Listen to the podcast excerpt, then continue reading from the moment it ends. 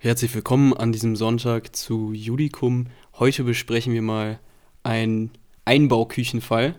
Davon gibt es relativ viele. Ähm, deshalb hört euch einfach den Sachverhalt an und dann kommen wir zur Lösung. Es geht vor allem um Sachenrecht und bevor wir noch irgendwas anderes sagen, geht's erstmal ins Intro. Judikum, der Podcast von und für Jurastudenten.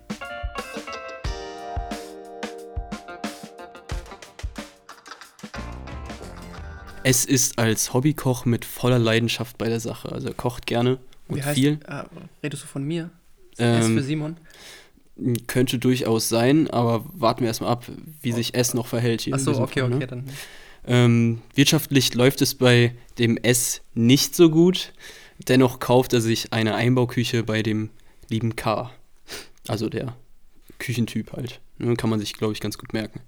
Die beiden verabreden einen Eigentumsvorbehalt bis zur vollständigen Kaufpreiszahlung in Höhe von 15.000 Euro. Also ähm, die Küche wird ausgeliefert, eingebaut und ja, der Eigentumsvorbehalt besagt ja nichts anderes, als dass bei vollständiger Kaufpreiszahlung eben das Eigentum erst übergehen soll und vorher nicht. Ne? Und ähm, ja, plötzlich taucht der G auf, der gegen den Einbauküchenbesitzer S ein rechtskräftiges Urteil zur Zahlung von 500.000 Euro hat. Also weiß nicht, ob du dich damit identifizieren willst, aber auf jeden Fall hat der G ein Urteil gegen den Ich glaube Äh, mittlerweile S. nicht mehr. Ah, okay, okay. Und ja, diese 500.000 Euro, die waren auch ein Darlehen, welches jetzt zurückgefordert wird.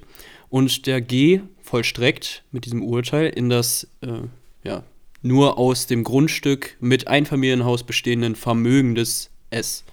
Das Haus wird an den Ersteigerer E versteigert.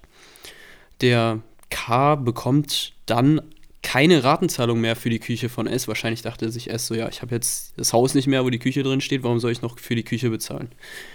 Ja, deshalb tritt der K dann wirksam, also der Küchenhändler tritt dann wirksam vom Kaufvertrag zurück und verlangt Rückgabe der Küche.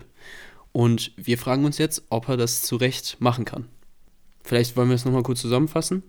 Oder, Ja, gut. K verkauft an S eine Küche. ja, Äh, diese Küche wird bei S im, im Haus eingebaut. Das ist eine richtige Einbauküche. Und es wird Eigentumsvorbehalt vereinbart. Ne? Das bedeutet eigentlich grundsätzlich äh, verbleibt das Eigentum äh, bei dem Küchenhersteller, Genau. Küchenverkäufer K bis zur vollständigen Kaufpreiszahlung. Ähm, dann kommt irgendwann mal der G.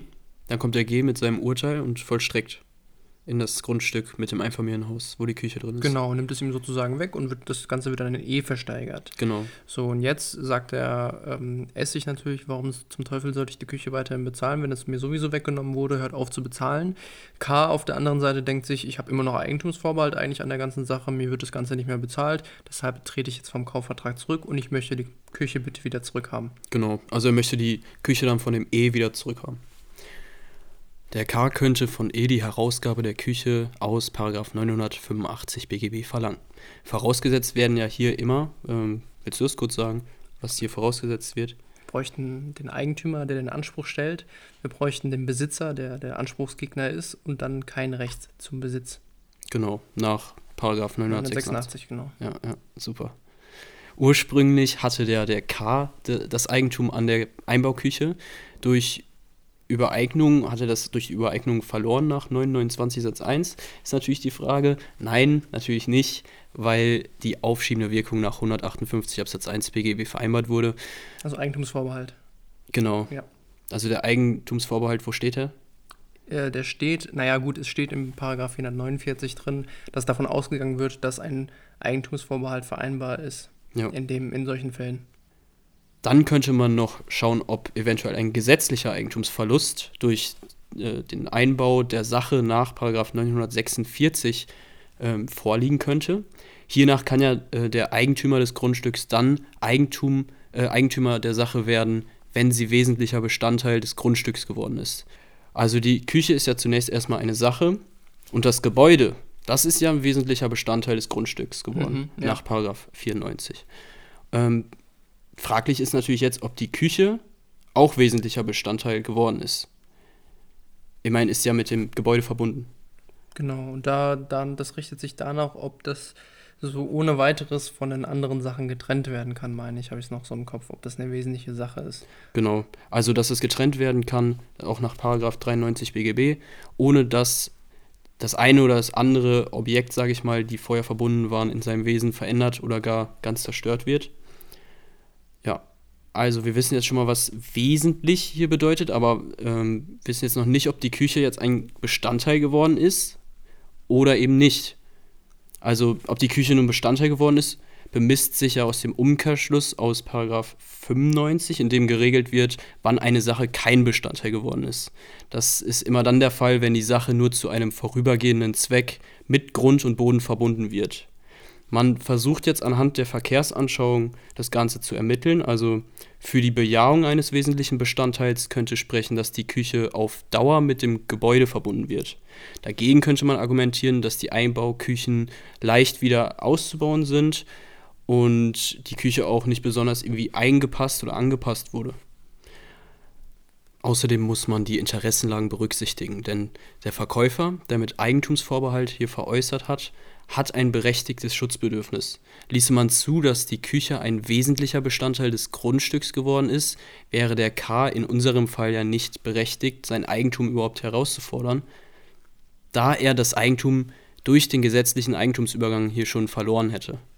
Wir folgen also einer engen Auslegung der Bestandteilseigenschaft, sodass durch Einbau der Küche kein Eigentumsverlust eingetreten ist. So, das heißt, wir haben jetzt hier diesen Eigentumsübertragungstatbestand abgeschlossen und gehen jetzt weiter zu dem nächsten. Der könnte nämlich sein Eigentum auch durch die Zwangsvollstreckung des Grundstücks mitsamt des Gebäudes ähm, sozusagen verloren haben. Das Ganze bemisst sich nach dem Paragraphen 90 Absatz 1 und äh, 2 und Paragraph 55 Absatz 2 ZVG. Äh, und da können wir mal kurz sagen, Gemäß 90 Absatz 1 und 2 ZVG wird der Ersteher äh, Eigentümer des Grundstücks, wobei er zugleich die Gegenstände erwirbt, auf die sich die Versteigerung erstreckt. Okay, jetzt müssen wir erstmal wissen, worauf erstreckt sich die Ersteigerung. In 55 ZVG ähm, steht genau das drin, dass nämlich sich die Versteigerung auf die Gegenstände erstreckt, deren Beschlagnahme noch wirksam ist, beziehungsweise auf Zubehörstücke, die sich im Besitz des Schuldners oder eines neu eingetretenen Eigentümers befinden. Wenn jemand anderem, also einem Dritten, die Sache gehört, muss er gemäß 55 Absatz 2 ZVG sein Recht nach Maßgabe des 37 Nummer 5 geltend machen. Was ist denn jetzt die Frage, die wir hieraus ableiten können? Wir sollten uns jetzt als erstes mal die Frage stellen, ob wir überhaupt ein Zubehör, Zubehörstück haben. Also ob die Einbauküche Zubehör in dem Sinne ist. Genau. Und ein Zubehörstück ist gemäß 97 eine bewegliche Sache, die ohne Bestandteil der Hauptsache zu sein, dem wirtschaftlichen Zwecke der Hauptsache zu dienen bestimmt sind äh, bzw. ist und ihr in einem dieser Bestimmung entsprechenden räumlichen Verhältnis steht. Eine Sache ist gemäß 97 Absatz 1 Satz 2 nicht Zubehör, wenn sie im Verkehr nicht als Zubehör angesehen wird gemäß 97 Absatz 2 Nummer 1 begründet eine vorübergehende Nutzung einer Sache für den wirtschaftlichen Zweck einer anderen die Zubehöreigenschaft. Ist die, äh, ist die Küche jetzt ein Zubehör oder nicht? Also einerseits lässt sich argumentieren, dass der Erwerber des, äh, des Grundstücks geschützt werden muss. Immerhin geht der Käufer des Grundstücks ähm, vorher normalerweise durch das Haus und geht davon aus, dass die Küche mitversteigert wird. Andererseits kann man auch gut begründen, dass die Küche wie Möbelstücke zu behandeln ist. Und diese Möbelstücke werden dann normalerweise nicht als Zubehör angesehen. Außerdem könnte man sagen, dass der Ersteigerer des Grundstücks samt Haus sich über die objektive Eigentümerstellung der Sachen informieren muss. Also der muss, bevor er das ersteigert, sich selbst informieren, welche Sachen überhaupt, was er da überhaupt kauft. Der Verkäufer der Küche könnte aber deshalb eben schützenswerter sein. Also der ursprüngliche K, ne, der, mhm. der Küchenverkäufer, weil er eventuell nichts über die Versteigerung wusste und demnach eben sein Recht nach 37 Absatz 2 gar nicht anzeigen konnte. Die Einbauküche ist nach unserer Auffassung hier kein Zubehör im Sinne des Paragraphen 97 BGB. Also insbesondere um den K dann zu schützen. Ja. Andere Ansichten sind sehr gut vertretbar und begründbar.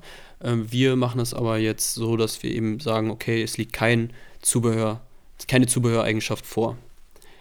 Also ist der K immer noch äh, Eigentümer der Einbauküche geblieben. Und des Weiteren müssen wir, weil wir noch in dem Tatbestand sind, prüfen, ob Besitz des E vorliegt. Also wir sind immer noch im 985. Ne? Genau. Wir müssen prüfen, ob Besitz des E vorliegt und da kann man ja ganz klar schnell, was kann man da sagen? Naja, die, er hat das Grundstück ersteigert, er hat wahrscheinlich äh, einen Schlüssel übergeben bekommen, er lebt dort wahrscheinlich schon mittlerweile. Weiß man nicht. Vielleicht ist er auch Immobilieninvestor, man weiß nicht, auf jeden Fall. Äh, er hat äh, Besitz an der Sache erlangt. Genau, also Besitz hat er auf jeden Fall. Er dürfte auch kein Recht zum Besitz haben hier könnte man die Überlegung anstellen, dass der E zwar nicht das Eigentum erworben hat, eventuell aber das Anwartschaftsrecht des S. Ganz kurz nochmal zur Wiederholung. Also K hat ja an S die Küche verkauft unter dem Eigentumsvorbehalt. Ja. Somit hat S ein Anwartschaftsrecht an einem Eigentum der Küche erworben, beziehungsweise an der Küche. Und dieses Anwartschaftsrecht könnte jetzt durch die Zwangsversteigerung auf den E übergegangen sein. Genau. Laut Sachverhalt ist der K hier jedoch wirksam zurückgetreten von dem Vertrag, weshalb auch der Bedingungseintritt nach 158 Absatz 1 BGB nicht mehr möglich ist. Der Kaufpreiszahlungsanspruch ist wegen dieses Rücktritts gemäß dem Paragraphen 508 Absatz 2, 498 Absatz 1 bzw. 323 BGB also untergegangen. Man kann hier noch anführen, dass auch ein gutgläubiger Erwerb nur durch Rechtsgeschäft möglich ist. Bei einem durch Gesetz angeordneten Eigentumsübergang ist dies aber gar nicht möglich. Somit hat K gegen E einen Anspruch auf Herausgabe der Küche aus den Paragraphen 985, 986 BGB. Und ja, das war jetzt schon mal so das Schwierigste, glaube ich. Wir sind über den Berg. Jetzt kommt noch kurz ähm, ja, paar, jetzt kommen noch kurz ein paar andere Paragraphen. Die man aber auch sehr gerne vergisst, muss ich dazu sagen. Also. Ja, ich habe die auch schon öfter vergessen. Also, des Weiteren könnte K gegen E einen Anspruch aus den Paragraphen 1007 Absatz 1 BGB haben. Die Herausgabe der Sache kann hier von dem jetzigen Besitzer verlangt werden, wenn dieser den Besitz nicht gutgläubig erworben hat. Da E aber keine Kenntnis von seinem fehlenden Besitzrecht hatte, fliegen wir hier auch schon aus der Prüfung raus. Auch Paragraph 1007 Absatz 2 scheidet mangels Abhandenkommens hier aus. Ein weiterer Herausgabeanspruch des K gegen E könnte sich hier aus den Paragraphen 823 Absatz 1 und 249 Satz 1 BGB ergeben. Kannst du jetzt äh, vorher ganz kurz erklären, wie wir überhaupt auf den Paragraphen 823 bei einem Herausgabeanspruch kommen, weil das ja eigentlich Deliktsrecht mhm. ist? Also gemäß Paragraph 823 und 249 Satz 1 ist ja die Naturalrestitution geschuldet, also die Wiederbeschaffung der verlorenen Rechtsposition in Natura sozusagen. Daher ist der Paragraph 823 Absatz 1 hier auch anwendbar auf die Herausgabe. Also sozusagen ein Schadensersatz durch Besitzwiedererlangung. Ja. Ganz blöd gesagt. Ja. Okay. Jedenfalls die Eigentumsverletzung könnte hier deshalb vorliegen, weil durch die Zwangsversteigerung und die darauffolgenden Weitergabe des Besitzes von S an E der Zugriff auf das Eigentum natürlich erschwert wird. Eine Eigentumsverletzung liegt also schon mal vor. In der Ersteigerung des Grundstücks durch E lag auch die Handlung, durch die der K in seinen Besitz hier geschwächt wurde. Diese Besitzverschaffung war auch kausal und adäquat kausal für die Eigentumsverletzung. Woran es nach der Rechtswidrigkeit scheitert, ist, dass den E kein Verschulden trifft, weil er ja äh, eben von dem Eigentumsvorbehalt, also dass das Eigentum einem anderen gehört, äh, gar nichts wusste. Und zu guter Letzt prüfen wir noch einen Herausgabeanspruch aus 812 Absatz 1 Satz 1 Alternative 2. Also, was ist das? Weißt du das noch? Die Eingriffskondiktion, beziehungsweise die Nichtleistungskondiktion. Und hierfür müssen wir natürlich als erstes immer prüfen, dass wir keine Leistung in irgendeinem Sinne haben, denn eine Leistung sperrt äh, die Eingriffskondiktion. Genau, weil die subsidiär ist. Und eine Leistung könnte man hier zwar darin sehen, äh, also es wurde von K an den S geleistet, aber eben nicht an den E. Und der E hat ja nur durch Zwangsvollstreckung die Küche sozusagen mit dazu bekommen. Das bedeutet also, eine Leistung an sich liegt nicht vor. Dann prüfen wir, ob etwas erlangt wurde überhaupt. Und wann liegt das vor? Ja, etwas ist ja erstmal jeder vermögenswerte Vorteil. Genau. Und hat der E hier irgendwas erlangt? Naja, den Besitz. Genau. Ist ja sozusagen ein vermögenswerter Vorteil. Ja. E müsste die Küche aber auch in sonstiger Weise auf dessen Kosten erworben haben. Eingegriffen wurde hier in den Zuweisungsgehalt des Rechts des K, der nun nicht mehr so leicht auf sein Eigentum zugreifen kann.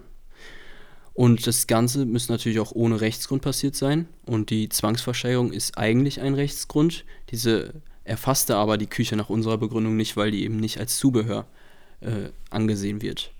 Deshalb hat E die Küche ohne Rechtsgrund erlangt. Was ist die Rechtsfolge jetzt? Naja, dass E den Besitz an der Küche wieder herausgeben muss, und zwar an den K. Genau.